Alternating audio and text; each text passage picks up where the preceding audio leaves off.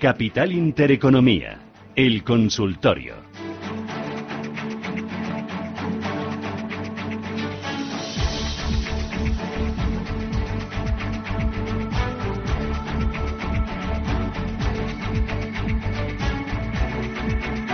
Consultorio de fondos de inversión 91 533 1851 91 533 1851 WhatsApp 609 224 716. Hoy responde a sus consultas Daniel Pérez, selector de fondos de Cow Markets. ¿Qué tal Daniel? ¿Cómo estás? Buenos días. Hola, buenos días, encantado de estar con todos vosotros. Bueno, ¿cómo estás, eh, cómo estás viendo lo que está pasando en los eh, mercados y lo relativo a los fondos de inversión? Todo aquel inversor que no quiera riesgos, que no quiera incertidumbres, que no quiera dudas, que quiera dormir un poquito tranquilo, ¿qué fondos no pueden faltar en su cartera? Bueno, yo creo que una persona que no quiera dudas, no quiera, no quiera riesgos, no quiera volatilidad, lo tiene complicado en el, en el entorno en que nos movemos. que yo creo que los inversores, sobre todo los más moderados y conservadores, tienen que que asumir que los niveles de riesgo que van a, que van a asumir en, el corto o medio plazo van a ser un poco superiores a lo normal, ¿no? Siempre hay que entender que estamos en un momento un poco complejo y, bueno, si tuviera que decir algunos fondos para inversores más conservadores, inversores que quieran tener, pues, un futuro más tranquilo, pues podríamos eh, nombrar algunos fondos como el Stand Bond Picking o algún quizá fondo más mixto defensivo que pudieran capear bien las caídas y que sepas que si hay incrementos de volatilidad, hay caídas importantes, que más que no van a sufrir mucho y que te van a generar una rentabilidad bueno, atractiva, que puede ser como la inflación un poquito más, un poquito menos, pero que sepas que por lo menos si viene un momento complicado de mercado, que tengas la certeza de que no se te va a ir gran parte de tu patrimonio por delante. Fondos, eh, Daniel, más expuestos a Europa, fondos más expuestos a Estados Unidos, em, fondos em, em, expuestos a, a países emergentes. Eh, se ha abierto un debate esta semana sobre mm, diferentes casas de análisis que tienen opinión sobre si ahora está mejor estar en renta variable o no. Y, por ejemplo, desde Noruega el Banco Central apostaba por estar en renta variable sí, pero eh, estadounidense y no europea. Sí. Sí, este es un, tema muy complejo, ¿no? El, el asset allocation es un tema muy importante dentro de la cartera, casi es más importante que, los fondos en concreto que compremos, ¿no? Es más importante decidir si renta fija, renta variable o decir dentro de la renta variable, como bien has dicho, si Europa, Asia, eh, o Estados Unidos, ¿no? Evidentemente, Estados Unidos siempre hay que tener. Eh, nosotros estamos un poquito infraponderados, quizá entre un 35 o 40% de la cartera. Recordemos que el MSCI World Estados Unidos pesa en torno al 55 o 60%.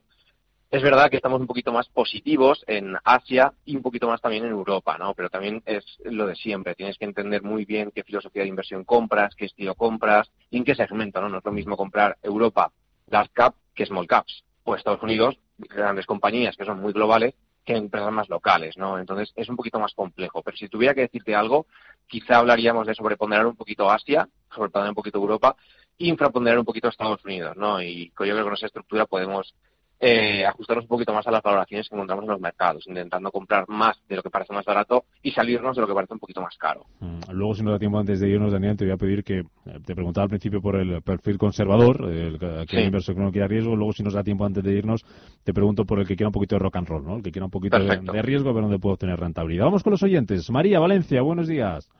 Hola, buenos días y saludos. A ver, el señor Daniel, ¿qué me puede decir de este par de fondos? Mire, eh, es, uno es Ley Mason, Clearbridge, US, eh, Lark, mm, pone aquí, CAP Growth, Fond Clase A de Alemania, Euros ACC. Y el otro es eh, un Robeco, eh, perdón, ya lo dije, Robeco Global Fintech Equity, F de Francia, eh, euros. A ver qué les parece estos dos fondos. ¿Me, puede ¿Me pueden dejar al teléfono si son tan amables? Dejamos al teléfono. Muy Gracias. María, por llamar. Vale, le, comento un poquito. Sobre el primero tenemos un fondo, un fondo que invierte principalmente en Estados Unidos con un perfil de crecimiento, es una, casa bastante conocida. Es un fondo de confianza, un fondo con un fondo que tiene garantías, un fondo con mucho historial, es un fondo que posiblemente la haga bien. Aquí lo que estamos comprando en este caso es el perfil de empresa, ¿no? Un, un fondo que está invirtiendo en empresas de crecimiento en Estados Unidos, ¿no? Entonces posiblemente tiene que entender el nivel de riesgo que posiblemente tenga ese fondo. Es un fondo que a largo plazo lo va a hacer bien, pero que hay que preguntarse si ese fondo encaja en el perfil de riesgo y en los niveles de volatilidad y máxima caída que un inversor está dispuesto a soportar. A largo plazo lo hará bien, seguro. Un, fondo de empresas americanas de crecimiento es un fondo que posiblemente a un plazo de temporal eh, largo medio plazo lo va a hacer bien. Pero el problema son las caídas que vamos a por el camino. Si el inversor está dispuesto a soportarlas, no hay ningún problema. Sobre el segundo, el Robeco FinTech, Global FinTech, Este es un fondo más temático o más sectorial, depende de cómo queramos encasillarlo. Es un fondo que invierte en una temática muy concreta, ¿no? en las fintech, en las nuevas tecnologías, en empresas financieras. Entonces, eh, tenemos que entender el fondo que estamos comprando. Aquí ya no estamos comprando la economía, no estamos comprando el conjunto de las empresas, estamos comprando una tendencia, estamos comprando un nicho de mercado y tenemos que entender o estar de acuerdo con que ese nicho o ese sector lo va a hacer bien. Personalmente, pues es un fondo global que es verdad que es una casa muy potente, Robeco, y que lo está haciendo muy bien. Eso siempre es una garantía, ¿no? Robeco no es una casa cualquiera. Sobre todo Robeco destaca por el nivel de control de riesgos que tiene, que eso siempre funciona muy bien. Entonces, aquí el inversor lo que tiene que preguntar es, eh, conozco el fondo, conozco su filosofía, conozco el por qué, por qué compra este fondo, ¿no? ¿Por qué compra un fondo temático? Porque muchas veces estamos en fondos temáticos sin entender el porqué de las cosas, la rentabilidad, tal. Eso es lo que nos importa a veces cuando no es lo importante. Lo importante es la temática. En este caso hay que entender la temática y entender si encaja. En este caso el fondo nos parece un fondo interesante, pero lo que decimos siempre y cuando el inversor lo entienda, porque es un fondo que puede el mercado ir bien y el ir mal o viceversa. Entonces es muy importante entender este nicho de mercado y cualquier, cualquier otro fondo temático y adaptarlo a nuestra forma de pensar. Perfecto. Eh, Jorge Granada, ¿qué tal? Buenos días. Hola, buenos días. Eh, mira, tengo varios fondos, pero el que tiene más ponderación es uno que tengo que es el ENLI, EVLI, Nordic Corporate Bond. Y la verdad que me va bastante bien.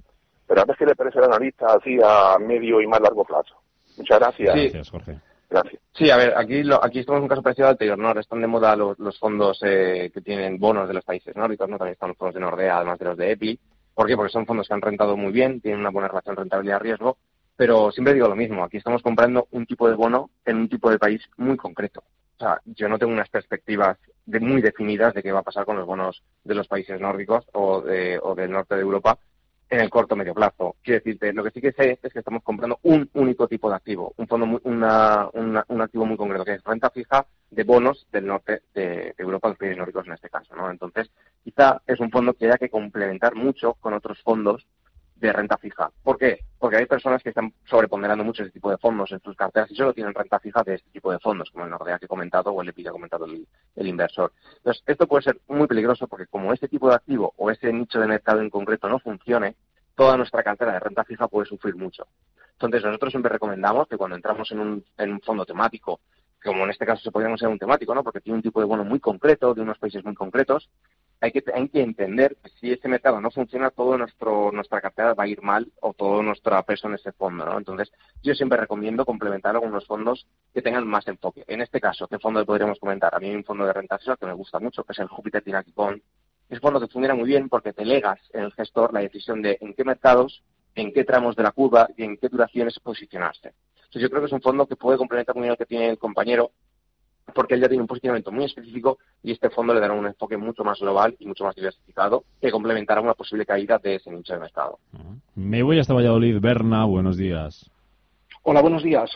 Mira, le quería preguntar al analista que me recomendará tres fondos, eh, moderado, medio y arriesgado, tres fondos para estos momentos de mercado, teniendo en cuenta de que Estados Unidos está un poco más caro que Asia, pues tres fondos que él me recomiende, porque no tengo nada en este momento. Muy bien. Gracias, Vale. Berna. Vale, pues si quiere, empezamos por, quieres por el defensivo y vamos subiendo. Eh, pues un, un fondo defensivo que nos, que nos gusta mucho últimamente y creemos que es una buena alternativa es el Pitford Global Total Return. Es un fondo muy defensivo que se puede considerar entre multiactivo de retorno absoluto que tiene objetivo de a 12 meses no perder dinero. Entonces, este es un fondo que para las carteras defensivas está muy bien. Para que nos hagamos una idea, y no quiero hablar mucho, su rentabilidad es un que tiene más de 23 años de historia. ¿no? Pues para que nos hagamos una idea de lo defensivo que es, en el 2000 ganó un 3,9%. En el 2008 ganó un 5%. En el 2008, ¿eh? Y el año pasado, que todos los tipos de activos bajaron, solo perdió un 0,7%. Es un fondo que tiene una vocación de un año no perder, entonces para la cartera moderada, para la cartera defensiva, perdón, viene muy bien. Luego, un fondo moderado que me parece muy atractivo es el MFS Prudent Wealth o Prudent Capital, cualquier variante de las dos funciona muy bien. Y es un fondo que, es interesante para las carteras moderadas porque porque es un fondo que desde que se lanzó hace nueve años no ha perdido ningún año, ¿vale? Y es un fondo que, pese a no perder en ningún año, a cinco años ha dado casi un 10% anual, que es muchísimo dinero. Entonces, ¿cómo hace esto? Ellos tienen una parte de renta variable y una parte en renta fija, pero además lo más importante es que tienen un 2% más o menos de la cartera siempre cubierta con opciones, con opciones put. Entonces, ¿qué pasa? Cuando el mercado cae mucho, su parte de renta variable cae, pero la cobertura le hace ganar todo, le hace recuperar todo el dinero perdido. Entonces, normalmente es un fondo que pierde muy poquito, pero sí que capta la mayoría de la subida del mercado, ¿vale? Entonces, estamos hablando de un fondo que para una cartera moderada, una cartera mixta, funciona súper bien, porque en los escenarios positivos te va a captar casi toda la subida y en los escenarios negativos te puede llegar a caer, evidentemente, es un fondo de, con un peso de rentabilidad importante, pero es un fondo que lo más seguro es que te aguante muy, muy bien. Entonces, es un fondo que, nos, que nos gusta bastante, ¿vale? Y sobre la, sobre la parte más agresiva, como había comentado... El rock and roll que te preguntaba yo ya. Exactamente. Si ahora vamos al rock and roll, un, un fondo que, que, está funcionando muy bien y que, y que nos gusta desde, desde, nuestra casa es el Morgan Stanley Global Opportunities, que quizá los oyentes lo han escuchado alguna vez. Es uno de los fondos más rentables a, de los últimos tiempos, a cinco años tiene un 20% anualizado, y es un fondo muy especial porque tiene una mezcla entre inversión en valor, crecimiento y momentum, ¿no? Eh, su, su, gestor lo define como invertir en empresas de crecimiento, pero siguiendo la filosofía de Warren Buffett, ¿no? Es como los criterios del value, pero en empresas de crecimiento, ¿no? Y es original porque invierte un 80%, 85% en Estados Unidos y el resto en Asia. Entonces, te da una exposición a dos mercados diferentes que es muy atractiva. Y además, con un enfoque de momentum. ¿Por qué? Porque las empresas, en su cartera, la pondera en función de los catalizadores y los momentos del corto plazo. Entonces, tenemos un, un fondo que tiene como como varios, varias cositas que son muy atractivas y que le ha dado unos rendimientos espectaculares al gestor. De hecho, es uno de los fondos más rentables de los últimos 5 o 10 años y es una alternativa muy buena para los que quieran tener rock and roll, como hemos dicho, porque mezcla eh, inversión de crecimiento con Estados Unidos y con Asia. Mm. Eh, Javier, ¿qué tal? Buenos días. Hola, ¿qué tal? Muy buenos días. Bueno, quería preguntarle a David lo siguiente. Vamos a ver, yo quiero hacer un traspaso un traspaso de un fondo a otro, al mismo fondo, con otra clase. Eh, a la vez eh, quiero hacer un, un, un, cambio de comercializador. Entonces sé eh, que hay algunas formas, de, diversas formas de poderlo hacer. Me gustaría que fuese lo más rápida que, que, sea posible. Entonces, mm, a ver si me puede indicar cuál sería la, la mejor, la más rápida, sobre todo, mm, para hacer este cambio. Y por otro lado, conocer también si la CNMV exige unos plazos mínimos para hacer este tipo, para ejecutar ese tipo de operaciones. Pues nada más que eso. Gracias, vale, puede contestar. Hmm, le comento, eh, aquí tiene dos opciones, que es el traspaso, como bien ha dicho, o el cambio de comercializador. También existe la posibilidad de hacer un reembolso y una aportación, pero bueno, como hay que pasar por Hacienda, esa la descartamos, ¿no? El traspaso es más rápido que el cambio de comercializador, pero el problema del traspaso es que te quedas fuera de mercado. Imagínate si ser usted sale de un fondo, tiene que hacer los días necesarios de la salida y luego los días de entrada. Entonces se pierde entre medias unos días de mercado, cuatro o cinco días de mercado. Es algo que tener en cuenta. En unos ocho o nueve días laborables tendrá usted el fondo en su nuevo, en su nuevo, en su nuevo fondo, pero se perderá los días intermedios. En cambio, si hace un cambio de comercializador, tarda muchísimo más. Estamos hablando de unas tres semanas, normalmente. Pero ¿qué pasa? No estás fuera de mercado. Entonces, si tú ahora mismo tienes un fondo A y el fondo sube un 10% en esas tres semanas, pase lo que pase con ese fondo, cuando llega al sitio B, mantiene, o sea, lo que haya pasado en ese tiempo, lo recoge. Entonces tarda más, pero realmente como el fondo no sufre variaciones, es mejor. O sea, no tienes el dinero se queda como en el limbo, por así decirlo, que nos gusta decirlo bastante aquí a los, a los, a los inversores de, mm pero eh, realmente no pierdes días de mercado. Entonces depende de lo que, lo que puedas priorizar. Si te urge mucho cambiarlo, traspaso. Si te urge, si lo que quieres es no perderte días de mercado, cambio de comercializador. Porque tarda más, pero en cambio no pierdes días de mercado. Sobre los días de la CNMV, eh, usted cuando, cuando entre en la ficha de un fondo verá, sobre todo en los comercializadores, verá los días que tarda, ¿no? suele ser de más tres, es lo habitual. Hay fondos monetarios que es de más uno, de más cero, incluso hay alguno, y hay otros, de algunas gestoras que es de más cuatro, de más cinco. Normalmente los gestores se tienen que ceñir a esos días. si hace un traspaso entre un fondo de D más tres y luego llega uno de D más tres, pues esos días son los marcados, ¿no? Eso en principio es algo que está marcado. Las gestoras se pueden ceñir, pero bueno, a veces siempre hay algún problemilla. Pero bueno, en principio normalmente siempre llegan cuando tienen que llegar. Entonces, pero si usted quiere mirarlo en las fichas de los fondos, en su comercializador lo verá. Mm, recuerdo teléfono 915331851, también el WhatsApp 609224716, ahí nos escriben, nos dice, me gustaría preguntar perspectivas para la Vantage Fund y escoger entre el Schroeder Eurocorp Bond, Bontobel Eurocorp Mid Yield o NB Eurobond. Hmm. Vale, sobre el Advantage Fund es un fondo de autor generado por Juan Gómez Pada que por desgracia eh, tiene ha tenido un año bastante complicado, ¿no? Pues su inversión en Tesla, también tuvo Baron de Leite, en unas empresas que bueno le han tenido han tenido unos rendimientos un poco complicados o unas situaciones complicadas que le ha llevado a, perder gran parte del rendimiento que le había sacado a los inicios en los últimos años, ¿no?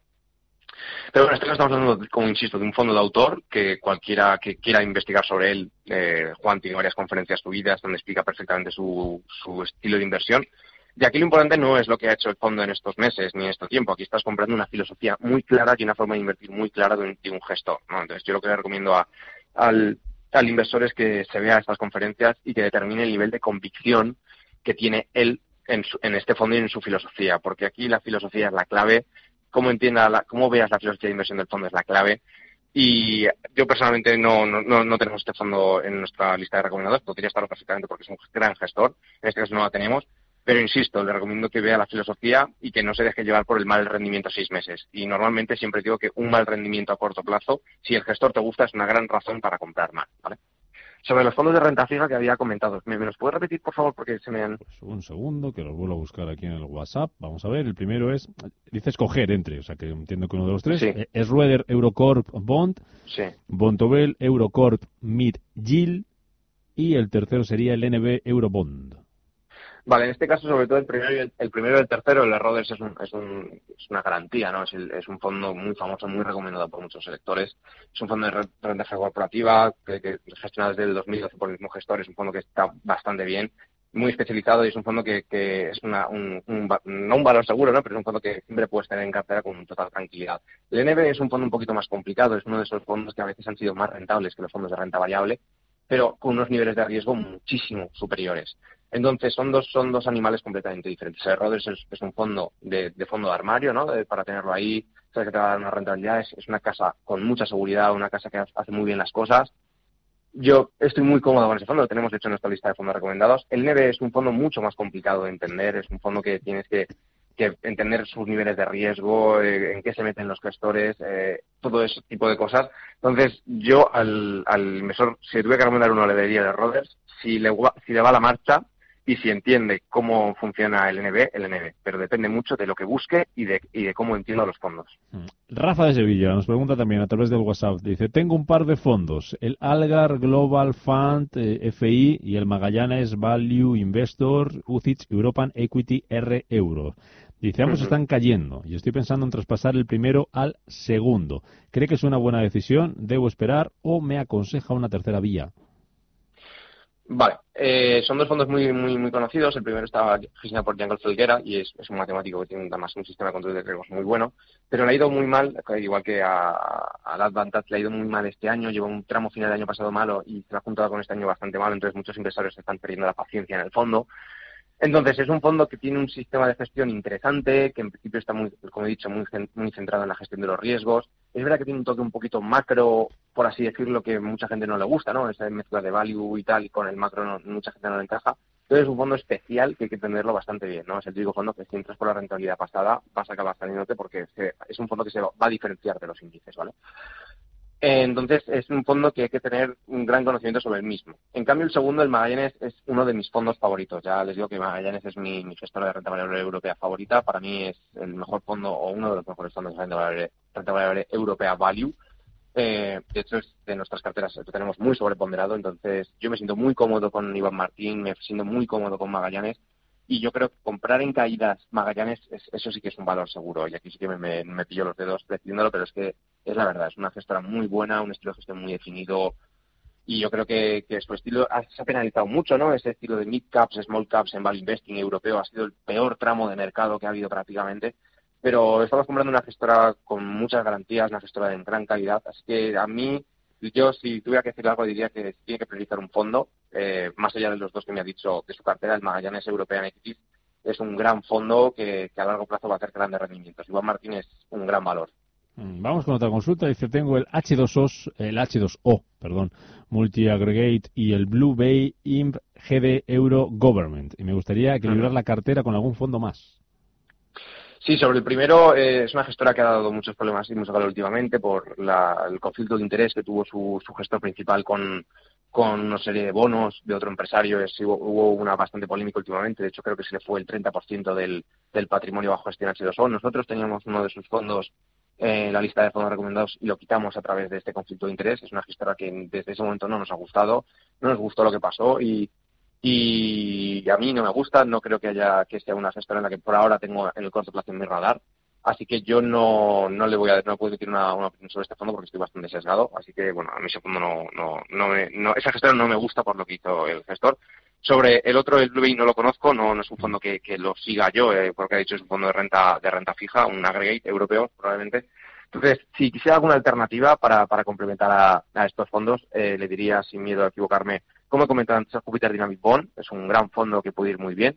Si quiere un perfil más de gestión alternativa, retorno absoluto, el PIRFOR, que también hemos comentado. Y hay algunos fondos multiactivos, como el, el famoso Caldemorgan, que puede funcionarle muy bien. O, por ejemplo, otro fondo que también está funcionando ahora de forma interesante, que es el, el Baelo, Baelo Patrimonio, que es un fondo también mixto, multiactivo, que tiene renta variable, oro, eh, rates, tiene un poquito de todo, que puede funcionar muy bien, ¿no? Es un fondo que tiene un poquito de todo y que puede encajar en casi cualquier cartera. Entonces, bueno, son aquí un mix de fondos que le pueden encajar al, a, al inversor. Mm, nos escriben por aquí, dice, eh, rogaría que los expertos de fondos dijeran un par de veces los fondos recomendados o nombrarlos más despacio. Recordamos así los tres que recomendábamos antes, si, si te acuerdas, si los tienes por ahí, los el moderado, Sí. el, el conservador y de un poquito más de riesgo Sí. para que lo, lo anoten. Es que Vale. los nombres de los fondos tienen lo suyo. ¿eh? Sí, los intento decir poco a poco, ¿vale? En el, en el tema de defensivos o retorno absoluto, el Pilford Global Total Return, ¿vale? Ese es un fondo que me gusta bastante, el que he comentado que, como defensivo está muy bien. Luego el Deutsche Concept Caldemorgen. Es un también un multiactivo muy, muy famoso que funciona muy bien. Sobre el mixto que he comentado que, que cubre la cartera siempre es MFS Prudent Wealth, o en su defecto, porque este está en soft close, el Prudent Capital. Esos son fondos que están muy bien. También he comentado el Esfera 1 Baelo Patrimonio, que, es un fondo interesante. El Sextan Bond Picking, que es un fondo de, renta fija que funciona muy bien. Luego a un compañero le he recomendado el Roders Euro Corporate Bond. Luego también en renta fija, una renta fija global que intenta invertir en muchos tipos de activos diferentes, el Jupiter Dynamic Bond. Y luego, pues tendríamos otros fondos que pueden ser interesantes como los de Rock and Roll, que hemos dicho, que puede ser perfectamente el Morgan Stanley Global Opportunities. Ese está muy bien. Y luego también, por supuesto, que monta hace un momento el Magallanes European Equities, que es uno de mis fondos favoritos para el tramo de renta variable europea. Venga, vamos con una última. José María dice, me gustaría opinión sobre el Robeco Consumer Trends D. Sí, el Robeco Consumer es un fondo muy, muy famoso que ha captado mucho patrimonio últimamente y al final estamos hablando de un temático que busca comprar las diferentes megatendencias. En este caso, ¿qué tiene que mirar el inversor? Tiene que mirar las megatendencias que tiene este fondo en cartera, ¿vale? En las temáticas en las que invierte y si encaja con ellas. Estamos hablando de un fondo, como, como he comentado antes, muy nicho, y estos fondos nicho se pueden separar de los, de los índices. Es verdad que hacer un global y mezclar varias, varias tendencias va a parecerse más al, al- a lo que haga el mercado en su conjunto que otros fondos temáticos más específicos, ¿no? Como el fintech que he comentado una compañera antes, o, algún, o algún fondo temático muy concreto como alguno de robótica o etcétera, ¿no? Es un fondo que nos gusta, es un fondo que puede estar perfectamente como, como complemento en cualquier cartera porque te puede dar un plus si de rentabilidad, si esas tendencias que por las que apuesta el Robeco se cumplen, fondo que puede funcionar bien en ese escenario, y si no, pues sabes que te va a dar un rendimiento parecido al MSCI World, seguramente, lo que siempre es una garantía, ¿no? Entonces es un fondo con los que estamos cómodos, Robeco es una casa muy buena, que nos gusta, eh, muchas veces invierte de forma socialmente responsable y tiene un sistema de control de riesgos bastante atractivo. Entonces, bueno, es una- una- un fondo en el que puedes tener con total tranquilidad en tu cartera.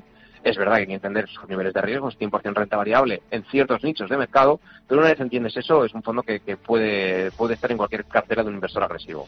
Perfecto, Daniel Pérez, selector de fondos de Cow Markets, que hemos tocado todos los palos y les hemos dado recomendaciones a nuestros oyentes y, y ayuda en la medida de lo posible. Gracias y hasta la próxima. Muchas gracias a todos, hasta la próxima.